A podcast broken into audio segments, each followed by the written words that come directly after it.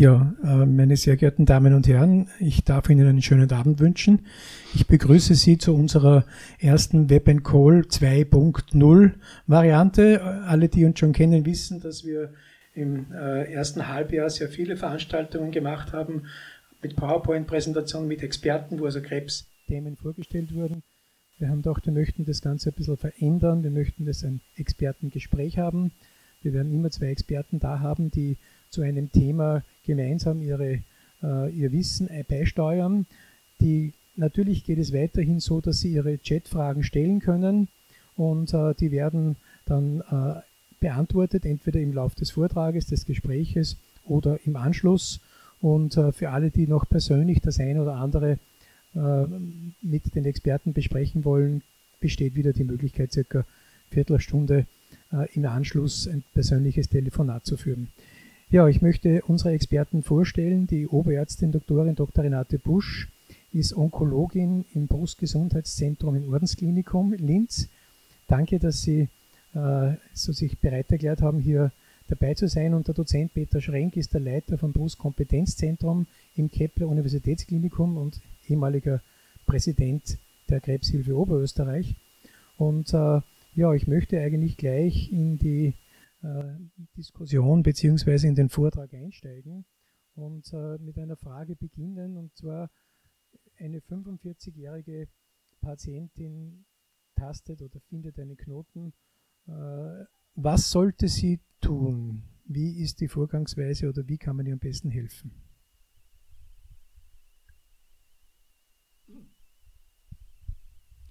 Ja, gute Frage.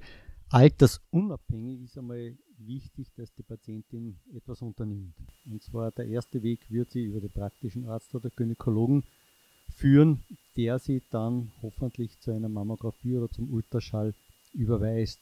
Ganz wichtig ist, dass sie sich nicht abkanzeln lässt, denn jeder Knoten, den sie selbst tastet, der gehört abgeklärt, solange bis ausgeschlossen ist, dass es ein bösartiger Knoten ist. Und dann, es gibt in Oberösterreich zahlreiche Brustzentren, ist der zweite Weg, wenn der Verdacht sich erhärtet, dass da ein Knoten bösartig sein kann, sie an ein Zentrum zu überweisen zur weiteren Behandlung, wo man in erster Linie mal eine histologische Abklärung dieses Knotens anstreben wird. Früher hat man das nicht gemacht, früher hat man einen Knoten herausoperiert. Heutzutage ist es ganz wichtig, dass das Ganze histologisch abgeklärt wird, weil es eine sehr wichtige Bedeutung die Biologie hat für das weitere Vorgehen. Ja, ganz genau. Ähm, wir entnehmen also eine Probe aus diesem Knoten und bekommen dann einen histologischen Befund, also einen feingeweblichen Befund.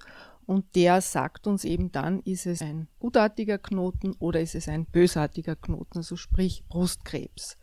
Und diese feingewebliche Untersuchung ist eine sehr genaue Analyse, wo wir wirklich also die biologischen Eigenschaften des Tumors erforschen. Die sind für uns in der weiteren Behandlung sehr wichtig. Äh, wir bestimmen da zum Beispiel die Hormonrezeptoren.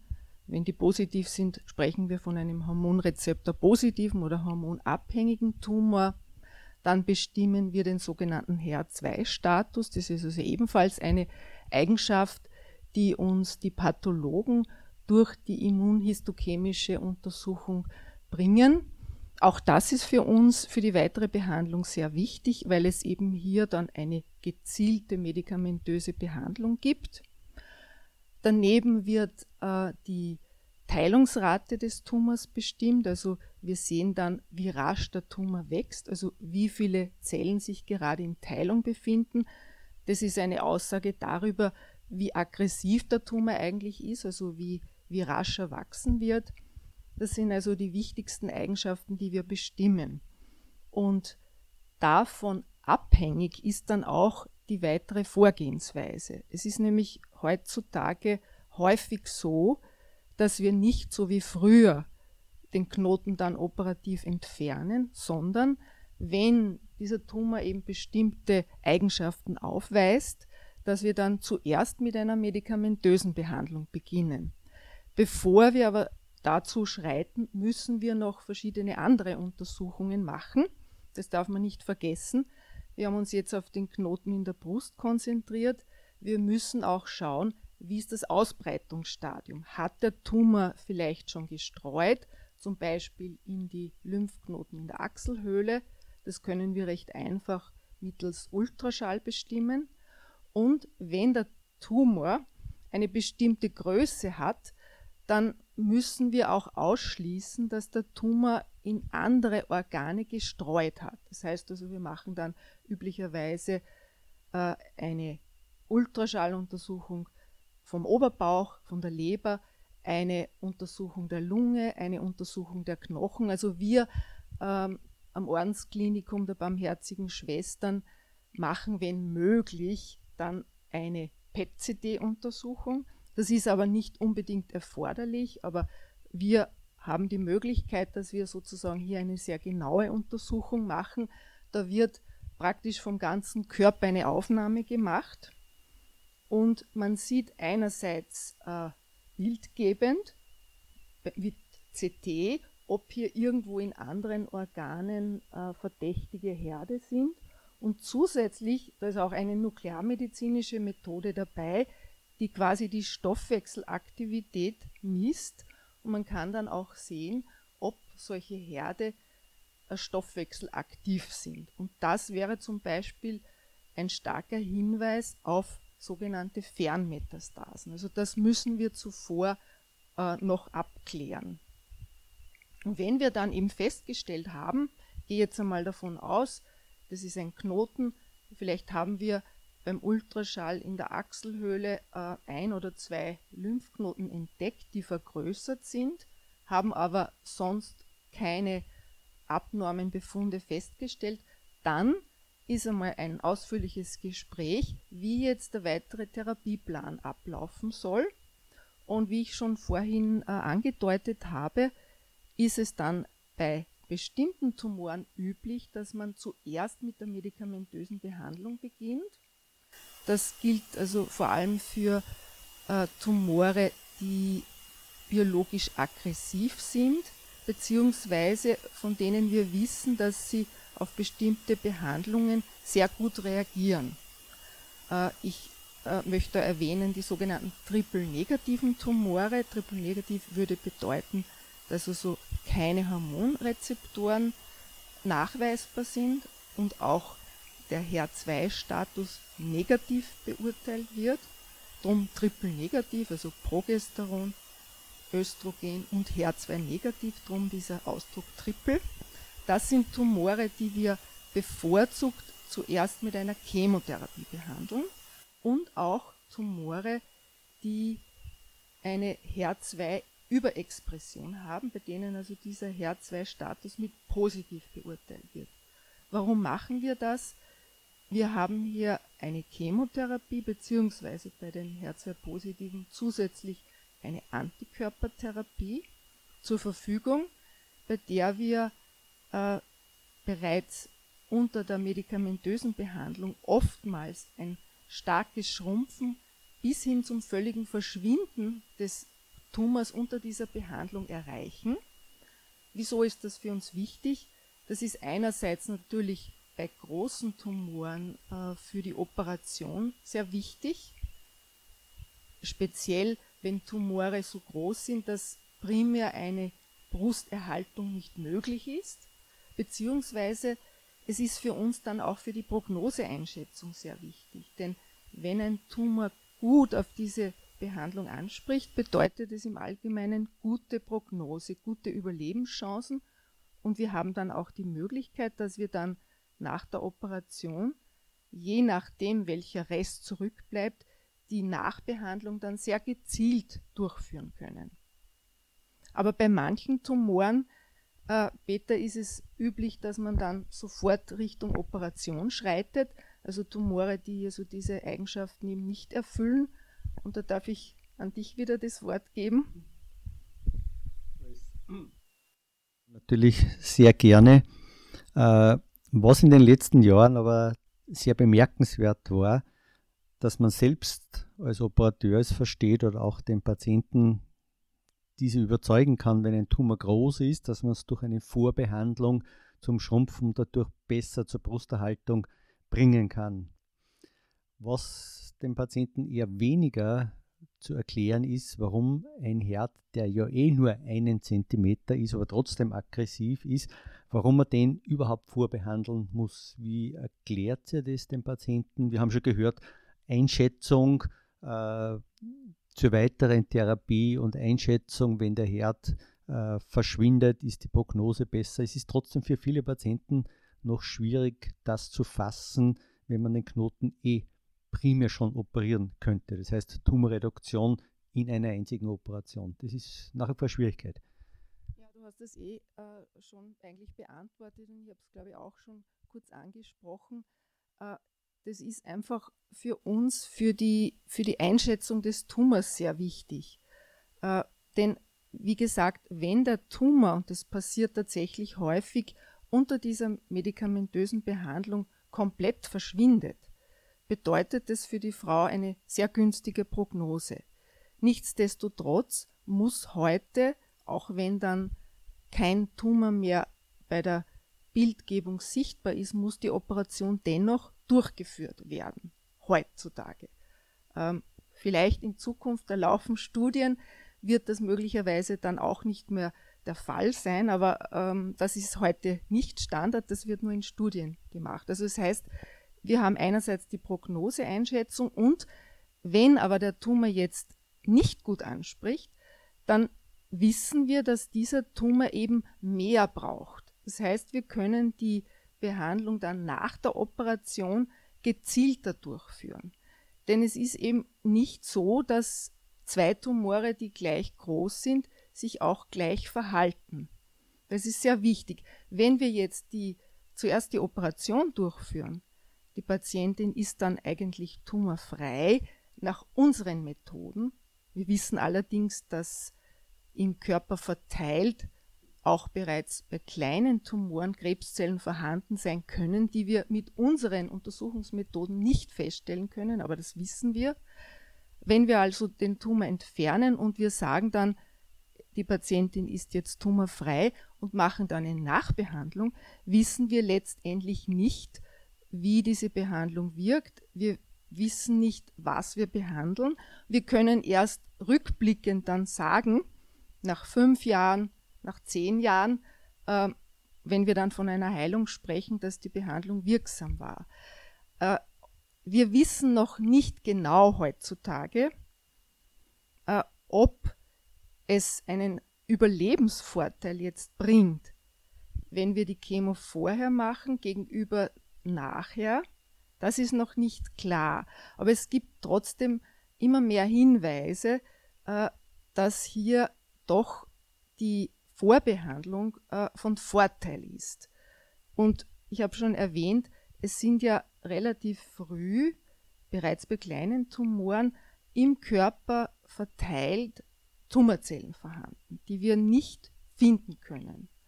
Und wenn wir sehr frühzeitig sozusagen eine systemische Therapie geben, die im ganzen Körper wirkt, denken wir auch, dass wir sehr früh gegen diese, wir nennen das zirkulierende Tumorzellen, eine wirksame Behandlung haben. Also die, die Vorbehandlung hat eigentlich nur Vorteile, würde ich sagen, ist aber bei manchen Tumoren, wo wir wissen, dass eine Chemotherapie nicht notwendig sein wird, natürlich nicht sinnvoll. Also ich spreche hier von Tumoren, bei denen wir wissen, dass hier eine Chemotherapie nötig ist, beziehungsweise zusätzlich eine Antikörpertherapie. Hier äh, ist der Stellenwert dieser neoadjuvanten Therapie, sagen wir dazu, also vor der Operation, hier ist der Stellenwert sehr hoch und das ist heutzutage das übliche Vorgehen. Wenn der Tumor allerdings jetzt sehr klein ist, also ich sage mal 5 mm oder so oder ein paar Millimeter größer, ist es durchaus auch üblich, dass man zuerst einmal operiert, selbst wenn es sich jetzt äh, um einen sogenannten biologisch aggressiven Tumor handelt. Darf vielleicht bei der Operation äh, nachhaken.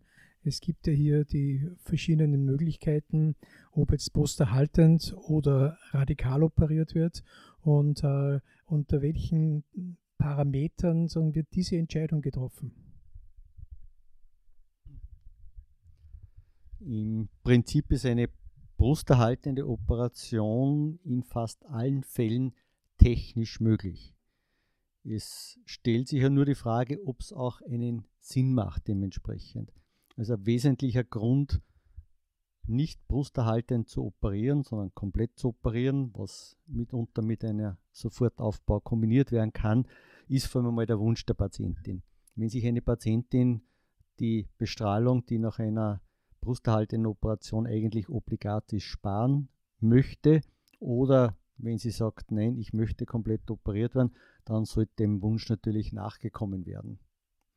Für mich einer der Hauptgründe sind eigentlich ein Missverhältnis zwischen der Tumorgröße und der Brustgröße, sprich wenn der Tumor so groß ist, dass man durch eine brusterhaltende Operation ein mit Sicherheit schlechtes kosmetisches Ergebnis erreicht. Es fällt zwar unter brusterhaltende Operation, hat aber mit einer Ästhetik nichts zu tun und natürlich äh, ist die Patientin auch psychisch mit der Operation nicht zufrieden. Im Prinzip kann man sagen, dass in Österreich sowie fast auf der ganzen Welt über 70 Prozent brusterhaltend operiert wird. Wenn man alle Fälle zusammennimmt, bei den kleineren Tumoren ist das natürlich wesentlich höher. Aber man darf sich nicht scheuen, wenn man davon überzeugt ist, bei einer kleinen Brust oder bei einem ausgedehnteren Tumorgeschehen, dass man eine komplette Brustentfernung vornimmt, weil man hat entweder später oder in gleicher Sitzung die Möglichkeit, die Brust wieder aufzubauen.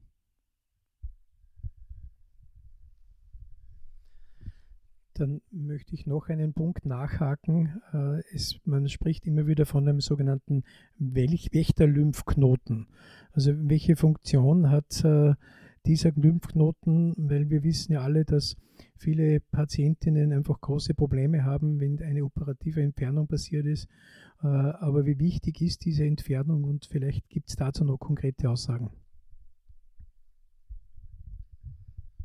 Ein sehr interessanter Punkt und sicherlich eines der wesentlichen Neuerungen auf dem operativen Sektor. Der Wächter-Lymphknoten ist der erste Lymphknoten in einem Tumorabstromgebiet. Und dieser erste Lymphknoten kann mit verschiedenen Maßnahmen, entweder mit einer radioaktiven Substanz oder mit einer lymphgängigen Farblösung, dargestellt werden während der Operation. Dieser Wächter-Lymphknoten wird während der Operation aufgesucht und natürlich entfernt und dem Pathologen zur Schnellschnittuntersuchung, Gefrierschnittuntersuchung übermittelt. Der Pathologe beurteilt dann diesen Lymphknoten meistens in 1, 2 oder 3 Lymphknoten und sagt uns während der Operation bereits, ob der Lymphknoten befallen ist oder nicht. Bisher war es so, wenn der Lymphknoten nicht befallen ist, kann man auf eine komplette Achsel Lymphknotenausräumung verzichten. Inzwischen ist es aber auch so, dass man bei Mini-Absiedelungen und sogar wenn ein Lymphknoten mit Tumor befallen ist, unter Umständen auf eine komplette Achsel-Lymphknotenentfernung verzichten kann. Man erspart dadurch der Patientin das gefürchtete Lymphödem und die Patienten sind eigentlich ab dem ersten Tag schon mit dem Arm beweglich. Die Technik gibt es dementsprechend schon lange, hat jetzt auch Jubiläum gefeiert. Das ist im 94er Jahr vom Giuliano in Santa Monica eigentlich inauguriert worden. Geht er schon länger zurück, gibt es auch beim Melanom, bei den Darm- und Schilddrüsentumoren. Aber biologisch gute oder gut situierte Tumoren, da kann man auf eine weitere Achselausräumung verzichten. Aber das ist nicht bei allen Tumoren so und wenn der Tumor halt aggressiver ist, dann sollte man nach wie vor bei positivem Lymphknoten eine Achselausräumung durchführen. Wir haben jetzt über den biologisch günstigen Tumor eigentlich gesprochen. Wie wird denn der normalerweise behandelt? Muss man sich vor dem auch fürchten wie vor einer Chemotherapie? Ähm, also der biologisch günstige Tumor, den würde ich einmal grundsätzlich so beschreiben, dass er Hormonrezeptor positiv ist, also dass er diese sogenannten Östrogen- und Progesteronrezeptoren ausbildet, äh, dass er HER2 negativ ist, also HER2 ist nicht exprimiert und vor allem, dass er eine relativ niedrige Teilungsrate hat, also dass nur sehr wenige Zellen sich aktuell in Teilung befinden. Das heißt, es handelt sich um einen relativ langsam wachsenden Tumor. Bei diesen Tumoren ist neben der Operation äh, die entscheidende Therapie eine antihormonelle Behandlung, also das heißt eine Hormonentzugsbehandlung. Denn wir wissen ja, dass diese Tumore also durch die körpereigenen Hormone, Geschlechtshormone, also Östrogen vor allem, äh, zum Wachstum angeregt werden. Also das sind quasi ähm, Nährstoffe für diese Tumore. Und deshalb muss der Hormonspiegel gesenkt werden, also es muss ein Hormonentzug durchgeführt werden. Es kann aber auch mitunter sein, wenn diese Tumore schon sehr viele Lymphknotenabsiedelungen haben, dann müssen wir uns trotzdem aufgrund der großen Tumormasse mitunter dazu entschließen, in seltenen Fällen auch bei diesen Tumoren äh, trotzdem noch eine Chemotherapie zusätzlich zu geben. Aber das ist dann eher die Ausnahme. Wir wissen auch, dass diese Tumore auf Chemotherapie wenig ansprechen. Das heißt also, wir würden bei diesen Tumoren durch eine Chemotherapie kaum eine merkbare Schrumpfung erreichen. Im Gegensatz zu den aggressiven Tumoren. Also die Basis ist hier sicherlich die Hormonentzugsbehandlung. Diese wird dann je nachdem, äh, ob die Frau schon in der Menopause ist oder noch nicht, unterschiedlich durchgeführt, üblicherweise eben mit Tabletten, die über einen bestimmten Zeitraum äh, täglich einzunehmen sind. Manchmal wird diese Tablettentherapie auch zusätzlich noch kombiniert mit Spritzen, die also einmal monatlich unter die Haut injiziert werden. Da ist der Effekt, also dieser Hormonentzug dann noch etwas größer. Und diese Behandlung wird üblicherweise über einen Zeitraum von fünf Jahren durchgeführt. Aber in manchen Situationen empfehlen wir, dass diese Behandlung verlängert wird. Es ist so, es gibt zu diesem Thema schon recht viele Studien, wo man untersucht hat, wie der Effekt einer verlängerten antihormonellen Therapie ist. Und wenn man jetzt all diese Studien zusammenfasst, dann kann man sagen, dass in etwa herausgekommen ist, dass bei Tumoren, die drei oder mehr Lymphknoten haben in der Achselhöhle oder auch bei Tumoren, die sonst wir eher noch als aggressiver einstufen würden, dass hier es Sinn macht, die Behandlung über fünf Jahre hinaus zu verlängern. Etwa sieben Jahre ist jetzt so wahrscheinlich die ideale Dauer. Wir wissen nämlich, dass gerade bei diesen Tumoren auch nach fünf oder sogar nach zehn Jahren oder sogar nach 15 Jahren unter Umständen noch Rückfälle auftreten könnten. Deshalb macht es auch Sinn, dass man diese Behandlung so lange durchführt. Also das wäre jetzt die Behandlung für die weniger aggressiven. Was ich auch noch erwähnen möchte, manchmal sind wir uns auch nicht ganz darüber im Klaren, wie wir diesen Tumor einstufen sollen. Das heißt, leider ist es ja oft in der Praxis so, er ist nicht eindeutig ganz aggressiv, eindeutig auch nicht ganz harmlos unter, Umfang, unter Anführungszeichen, sofern man einen bösartigen Tumor überhaupt so bezeichnen kann. Und da haben wir dann noch eine andere Methode zur Verfügung. Und zwar machen wir dann so eine multigenomische Testung. Was ist das? Da untersuchen wir das Tumorgewebe noch auf einer tieferen Ebene, die also quasi äh, auf die Gene geht. Das hat aber jetzt nichts mit einer genetischen Untersuchung wie bei erblichen Tumoren zu tun, sondern da wird also rein das Tumorgewebe analysiert, aber auf einer Ebene der Erbsubstanz. Dann wird da ein bestimmtes Muster erstellt und anhand von diesem Muster kann man dann äh, etwa auch einschätzen, wie hoch das Risiko ist für einen Rückfall, wenn man jetzt zum Beispiel nur eine antihormonelle Therapie gibt, beziehungsweise man kann sogar in Prozent dann auch errechnen, wie der zusätzliche Nutzen einer Chemotherapie wäre, wie viel Prozent das zusätzlich noch bringt. Und das ist dann ein Befund, auf dessen Basis man dann, glaube ich, mit der Patientin entscheiden kann, ob wir jetzt zusätzlich eine Chemo machen sollen oder ob wir lieber darauf verzichten. Also je nachdem, wie, wie, wie wertvoll uns dieser Zugewinn ist. Natürlich man möchte, wenn es nicht nötig ist, eine Chemo vermeiden.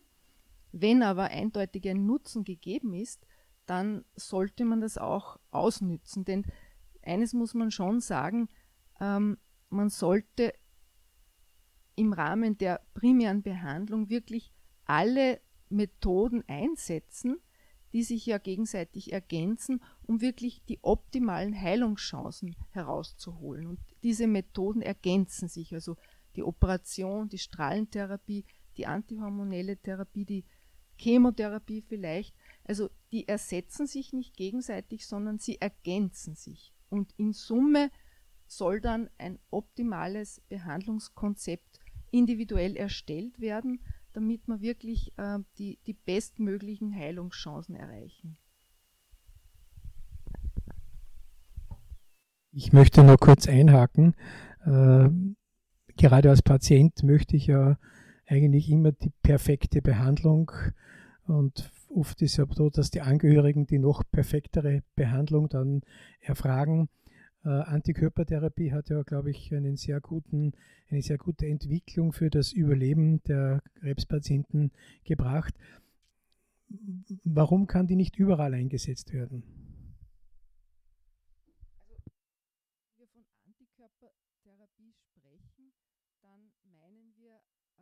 Eiweißstoffe, die äh, ganz speziell nach einem Schlüssel-Schloss-Prinzip auf einen gewissen Anker an der Tumorzelle passen.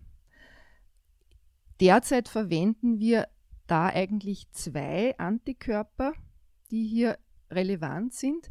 Die kommen aber nur dann zum Einsatz, wenn eben die Tumorzellen genau dieses Schloss haben. Also ich spreche hier von dem HER2-Status. Das ist relevant.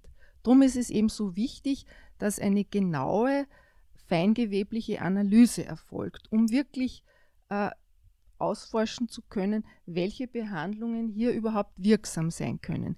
Wenn diese Eigenschaft nicht vorhanden ist, hat diese Behandlung keine Wirkung.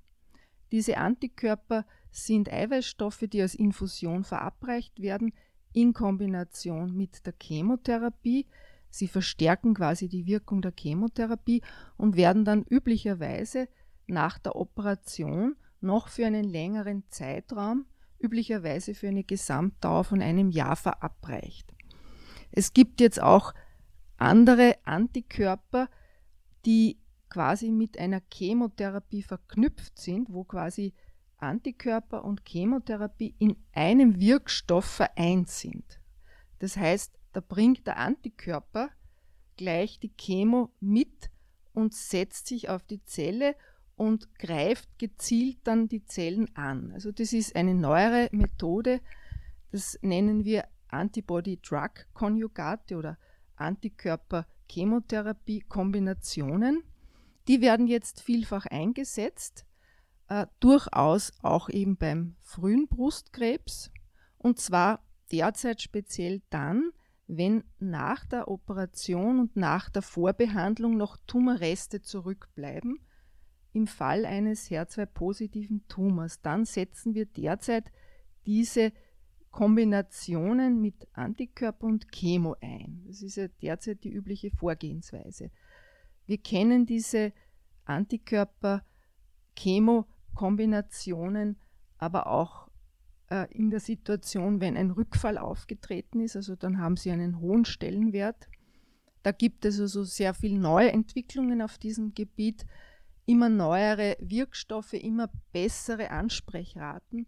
Also, aber ganz entscheidend ist, sie wirken nur bei manchen Tumoren. Also das muss geklärt werden, denn wenn diese Eigenschaft nicht nachweisbar ist, haben diese Wirkstoffe überhaupt keine Bedeutung. und sind wirkungslos.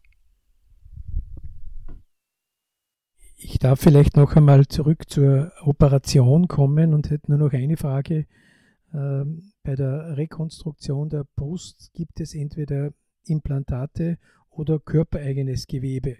Und nach welchen Kriterien wird hier eigentlich ausgewählt, welcher Vorgang der optimalere wäre? Auch hier gilt natürlich wieder, entscheiden tut die Patientin. Wenn man es vom Operateur etwas abhängig machen kann, wird sicherlich die Brustgröße und eine gewisse Hängeneigung der Brust mit in Betracht gezogen, aber entscheidend ist die Patientin. Und wenn man sich die Zahlen ansieht, ist es in Österreich oder weltweit zurzeit so, dass 85 außer spezialisierte hochspezialisierte Zentren, dass in 85 Prozent ein Implantataufbau durchgeführt wird, der den Vorteil bei kleinen oder mittelgroßen Brüsten hat, dass er keine zusätzlichen Narben hinterlässt. Ist die Brust größer oder mit einer gewissen Hängeneigung verbunden, kommt der Gewebsaufbau in den meisten Fällen zur Anwendung, hat den Vorteil einer natürlicheren Ästhetik, aber natürlich auch den Nachteil einer längeren Operationszeit. Aber im Prinzip die Patientin entscheidet, ob sie sich sofort oder spät aufbauen lässt und dann natürlich auch, wenn sie sich spät aufbauen lässt, gleichzeitig beim Sofortaufbau, welche Technik da durchgeführt wird. Wir haben äh, zuerst einmal über den genetischen Brustkrebs kurz gesprochen und es ist auch schon eine Frage über den Chat hereingekommen. Äh, Krebs durch BRCA1 und BRCA2 sind aggressiver, also der genetische Brustkrebs. Die Frage hier lautet, welche Therapien bei genetischen Tumoren oder generell, was tut man, äh, wenn einfach halt eine Häufung in der Familie stattfindet? Wie gehe ich mit der Situation um? Wir hatten auch eine andere Frage, wo die Mutter äh, zwei Brustkrebserkrankungen hatte und die Tochter mit 39 noch keine sozusagen Regelmammographie haben konnte, die ja erst mit 40 bei der Selbsteinladung funktioniert und sonst mit 45. Wie, wie geht man als Frau damit um? Der Fall mit 39 lässt sich relativ einfach beantworten. Äh, die 39-jährige Frau ist noch nicht im Brustkrebsvorsorgeprogramm in Österreich enthalten. Das wird es erst ab 40 geben. Aber natürlich ist die Familiengeschichte schlagend. Und man kann bei einer Häufung von Tumorfällen in der Familie, da geht es vor allem um Brustkrebsfälle und Eierstockkrebsfälle, eine Art genetische Untersuchung durchführen. Kriterien sind nicht nur das Alter, wo der Brust- oder Eierstockkrebs aufgetreten ist, sondern auch die Anzahl. Und allgemein ist es so, wenn ein Fall unter 40, zwei unter 50, drei unter 60 auftreten, wenn ein männlicher Brustkrebs in der direkten Linie ist oder ein Eierstockkrebs, dann kann man sich genetisch beraten lassen. Werden die Kriterien zur Testung erfüllt, erfolgt eine Blutabnahme und man hat nach einigen Wochen oder spätestens Monaten, je nach Dringlichkeit, das Ergebnis, liegt eine Mutation vor oder nicht. Man muss sich das so vorstellen, es betrifft Gene, die für Reparaturmechanismen zuständig sind, wenn im Körper Schäden erzeugt werden. Normalerweise reparieren diese Gene die Schäden, die erzeugt werden. Wenn jetzt Mutationen, sprich Veränderungen von den Genen vorliegen, können diese Veränderungen nicht mehr repariert werden. Spricht man von der Mutation dann. Gott sei Dank hat man zwei Gene, das heißt, so wie im wirklichen Leben arbeitet dann der eine für den anderen mit und es kommt in dem Fall erst dann zum Auftreten eines Brustkrebses, wenn dieses zweite Gen ebenfalls geschädigt ist. Diese Frauen, aber auch Männer haben ein stark erhöhtes Risiko für Brustkrebs, das ist so 80 bis 90 Prozent, aber auch Eierstockkrebs. Bei den Männern kommt zusätzlich noch ein Prostatakrebsrisiko hinzu. Und das ist ein sehr interessantes Gebiet, weil wie das aufgekommen ist, hat man als Chirurg nur daran gedacht, die Brust so schnell wie möglich zu entfernen. Das ist heutzutage eigentlich gar nicht mehr der Fall, weil wir die Patienten oder die Frauen dementsprechend äh, scharf aufklären, welche Möglichkeiten es gibt. Und die reichen von der intensiven Vorsorge, sprich alle halbe Jahr eine Bildgebung, entweder Mammographie oder ein Computerröntgen zu machen, oder dann zu der aggressiveren Form, sprich Amputation beider Brüste, natürlich kombiniert mit einem Wiederaufbau. Durch die vorsorgliche Operation vermeidet man den Brustkrebs natürlich nicht. Es besteht ein gewisses Restrisiko, das aber sehr, sehr stark vermindert ist. Entscheidet man sich für die Vorsorgebildgebung, dann wird dementsprechend den Veränderungen in der Bildgebung auftreten, wieder eine biologische Abklärung durchgeführt und dann stellt sich die Frage, was man mit diesem Tumor dann macht. Den wird man natürlich auch operieren, aber da gibt es ganz andere Ansätze, den Tumor dementsprechend weiter zu behandeln. Also wenn wir jetzt tatsächlich äh, einen erblichen Brustkrebs festgestellt haben, dann gehen wir grundsätzlich genauso vor, wie wir das sonst auch machen. Das heißt, wir machen die feingewebliche Analyse sehr exakt, um möglichst alle Eigenschaften des Tumors zu bestimmen.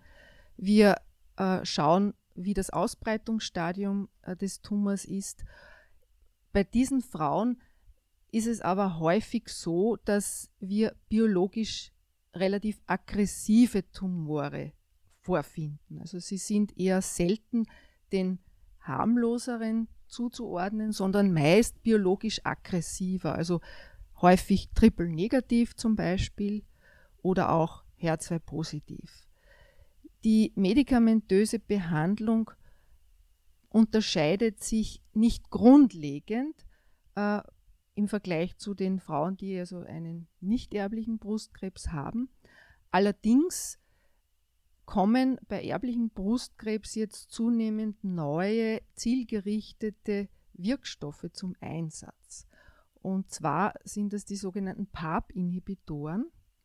Das sind eben Medikamente in Tablettenform, die genau bei dieser Achillesferse des erblichen Brustkrebses ansetzen, nämlich dass der ein Problem hat mit der Reparatur seiner Erbsubstanz. Das heißt, hier besteht eine genetische Instabilität und genau hier greifen die sogenannten PARP-Inhibitoren an. Das heißt, sie verhindern, wenn es zu Doppelstrangbrüchen im Erbgut des Tumors kommt, dass das repariert wird. Und das führt letztlich zum Absterben dieser Tumore. Derzeit ist es so, dass diese PARP-Inhibitoren in erster Linie dann zum Einsatz kommen, wenn ein Rückfall vom Brustkrebs aufgetreten ist. Allerdings wird dieser Wirkstoff auch bereits in Studien eingesetzt. Also wir am Ordensklinikum bieten zum Beispiel auch eine Studie an, die von der österreichischen Brust- und Darmkrebsstudiengruppe österreichweit angeboten wird. Und da bekommen die Frauen eben in einer Gruppe bereits vor der Operation nicht die Standardchemotherapie, sondern es wird die Chemotherapie reduziert und dafür kommt zur Chemotherapie ein solcher PARP-Inhibitor dazu. Und es werden also quasi zwei Gruppen miteinander verglichen. Die Standardgruppe bekommt also die übliche Chemotherapie, die man auch bei einem nicht erblichen Brustkrebs geben würde. Und im sogenannten, im sogenannten experimentellen Arm, also in der Gruppe, die die neue Therapie bekommt, ist die Chemotherapie kombiniert mit so einem PARP-Inhibitor. Die Ergebnisse haben wir natürlich nicht, die Studien laufen noch, aber es gibt bereits von anderen Studien äh, Hinweise, dass das eine sehr wirksame Therapie ist, bei der man einerseits Chemotherapie wieder einspart und hier eben und das ist ja unser Ziel, zunehmend zielgerichteter auf den Tumor vorgeht. Also die, die Entwicklung in der medikamentösen Therapie ist in die Richtung, dass man wirklich gezielt schaut, was sind die Eigenschaften des Tumors und was ist die zielgerichtete Behandlung. Also nicht eine Behandlung für alle, sondern möglichst zielgenau. Und beim erblichen Brustkrebs haben wir da jetzt einen Ansatz, den wir weiter verfolgen und das wird sich möglicherweise dann auch in der Zukunft weiter ausbreiten und dann vielleicht auch zur Standardbehandlung werden.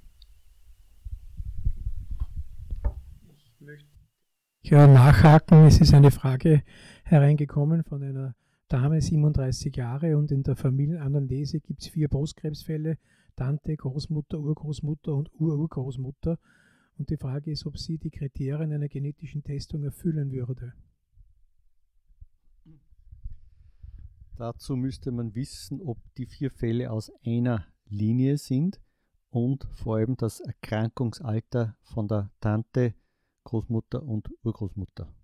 Wenn zumindest in der direkten Linie zwei weitere Personen sich befinden und die unter dem 50. Lebensjahr erkrankt sind, würde sie die Kriterien erfüllen.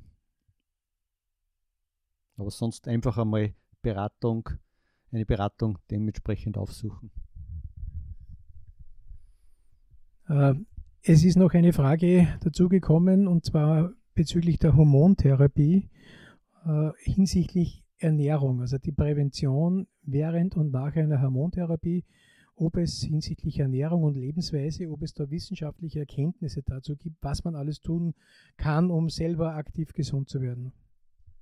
Das ist eine sehr wichtige Frage und ähm, Frauen stellen diese Frage häufig. Ja, man kann etwas selber tun und man soll auch etwas selber tun und der Lebensstil hat einen großen Einfluss natürlich auf unsere Gesundheit generell. Aber wenn wir jetzt die Situation vorfinden, dass eine Krebserkrankung bereits aufgetreten ist, dann können wir das so sehr wohl noch beeinflussen durch unseren Lebensstil. Besonders bewährt hat sich Bewegung. Es gibt also zahlreiche wissenschaftliche Studien, bei denen eindeutig nachgewiesen werden konnte, dass äh, Sportbewegung äh, in etwa puncto Vorbeugung von einem Rückfall einen ähnlichen Effekt hat wie eine medikamentöse Behandlung. Also das ist durchaus beachtlich. Was versteht man da jetzt unter Sport, unter Bewegung? Natürlich sollte diese Bewegung schon ein gewisses Ausmaß erreichen. Also nur ein bisschen spazieren gehen ist sicher auch gut und gesund und jeder Sport ist besser als kein Sport. Aber in den Studien hat sich halt gezeigt, dass es günstig ist, wenn man so pro Woche ungefähr 150 Minuten Sport betreibt, mäßiger Intensität. Also das würde bedeuten, dass man jetzt äh, quasi noch reden kann nebenbei.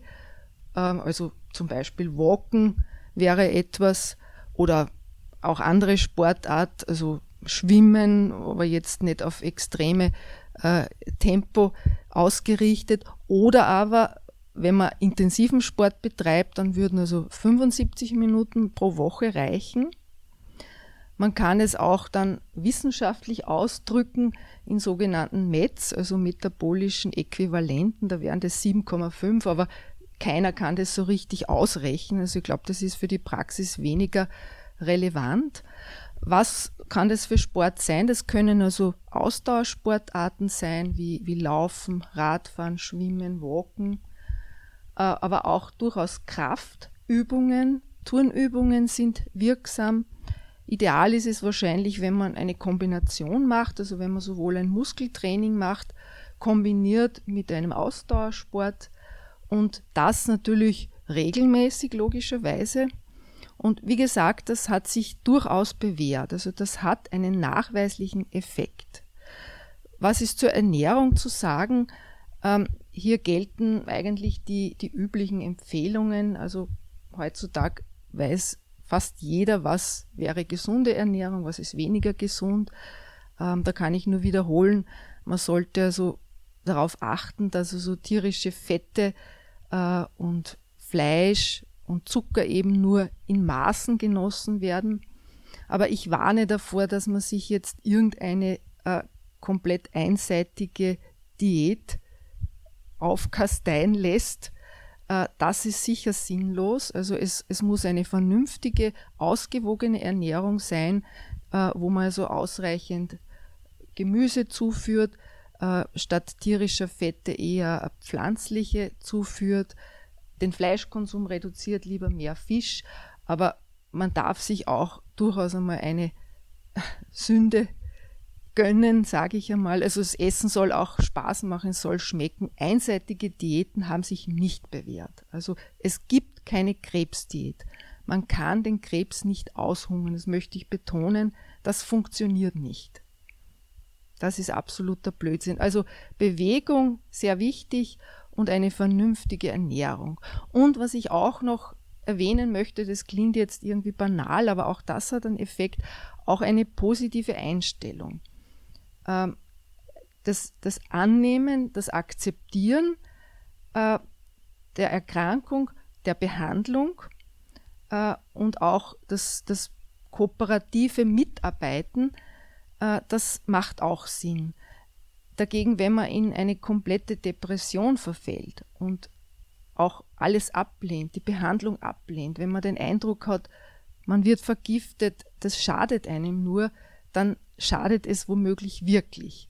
Und man hat auch nachweisen können, Menschen, die depressiv sind, haben ein schlecht funktionierendes Immunsystem. Und unser Immunsystem ist bei der Krebsbekämpfung der wichtigste Partner. All unsere Behandlungen wirken ja eigentlich nur, wenn unser körpereigenes Immunsystem mitwirkt. Also das muss man auch durchaus betonen. Also eine lebensbejahende Einstellung ähm, ist hier wichtig. Natürlich, wenn man so eine Diagnose hat, äh, ist es oft nicht leicht, ähm, dass man äh, positiv ist. Es passiert sicher sehr häufig, dass man momentan in eine Depression verfällt, aber dann soll man sich auch durchaus Hilfe holen ähm, und einfach daran arbeiten, dass man wieder einen Weg findet und den dann auch gezielt verfolgt. Ja, danke sehr. Ähm, die Frage bezüglich der Genetik vielleicht noch ganz kurz.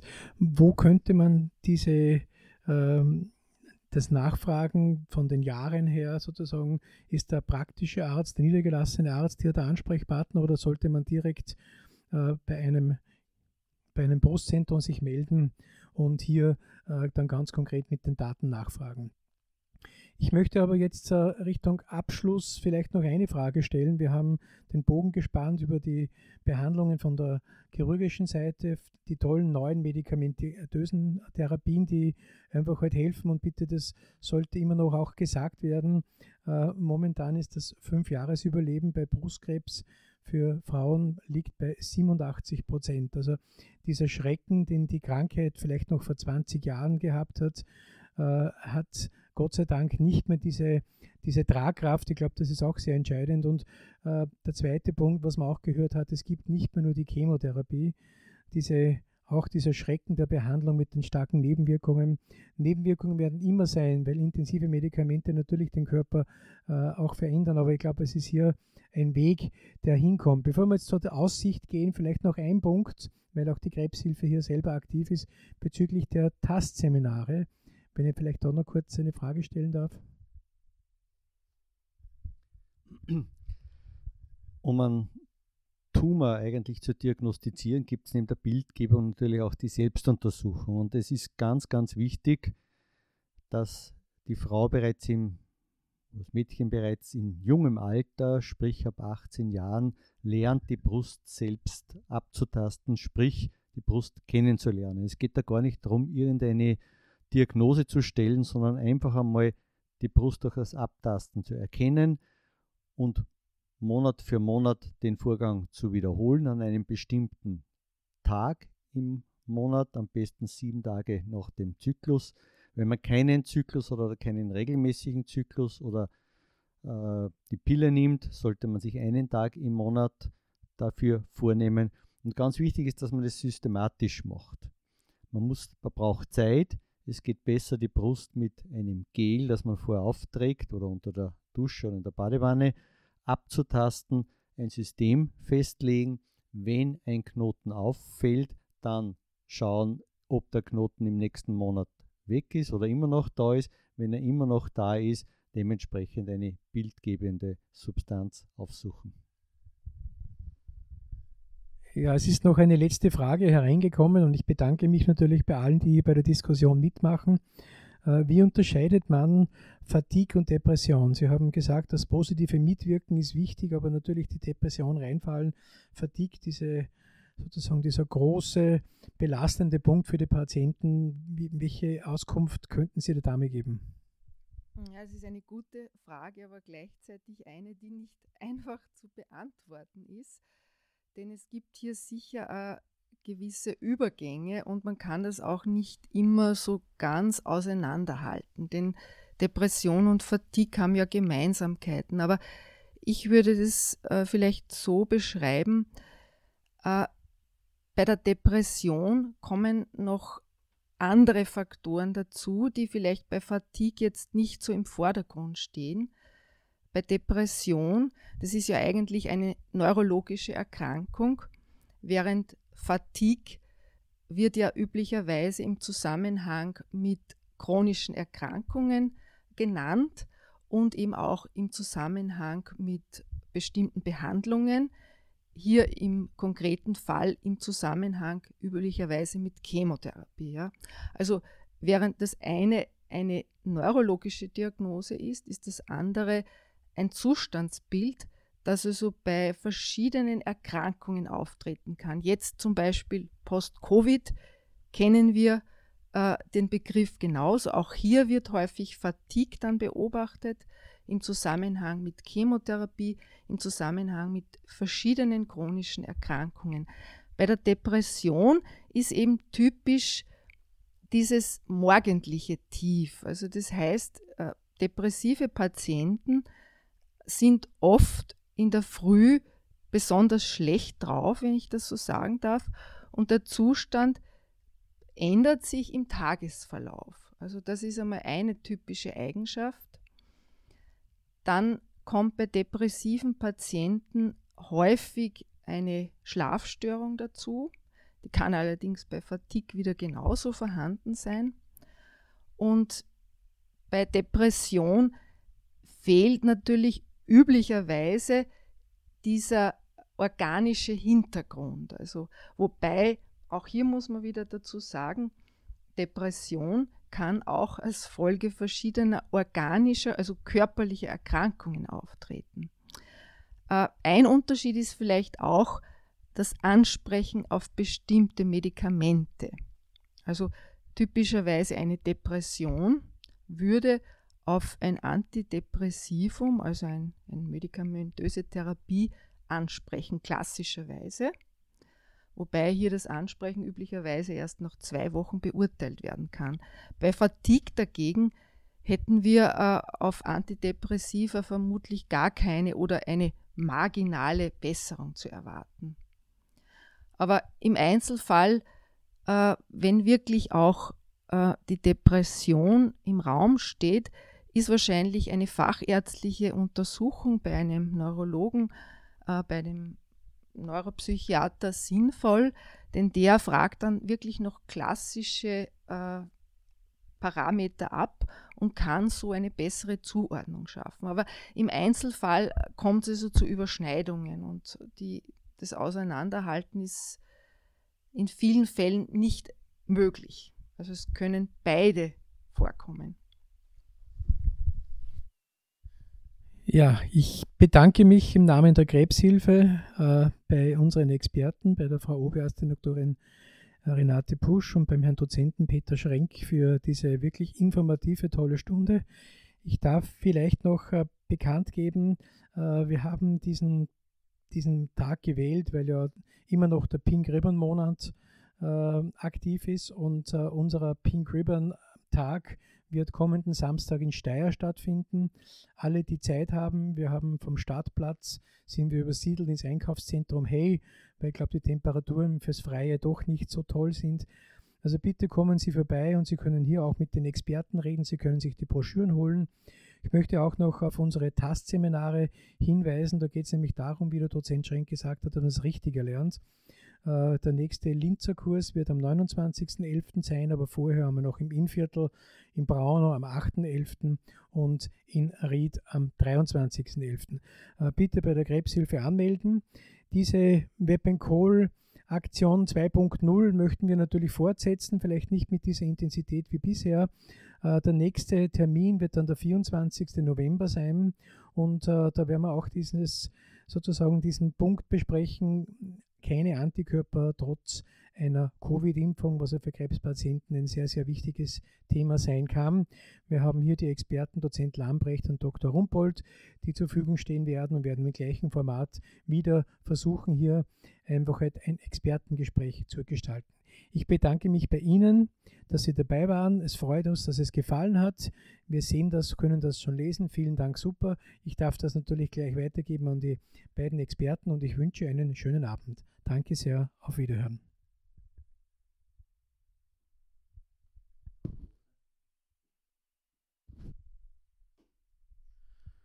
Äh, fast vergessen, äh, sollte noch jemand wirklich eine persönliche Frage haben, also ungefähr Viertelstunde sind die beiden Experten noch da. Telefonnummer ist die Krebshilfe-Telefonnummer 0732 77 77 56. Danke sehr. Auf Wiederhören.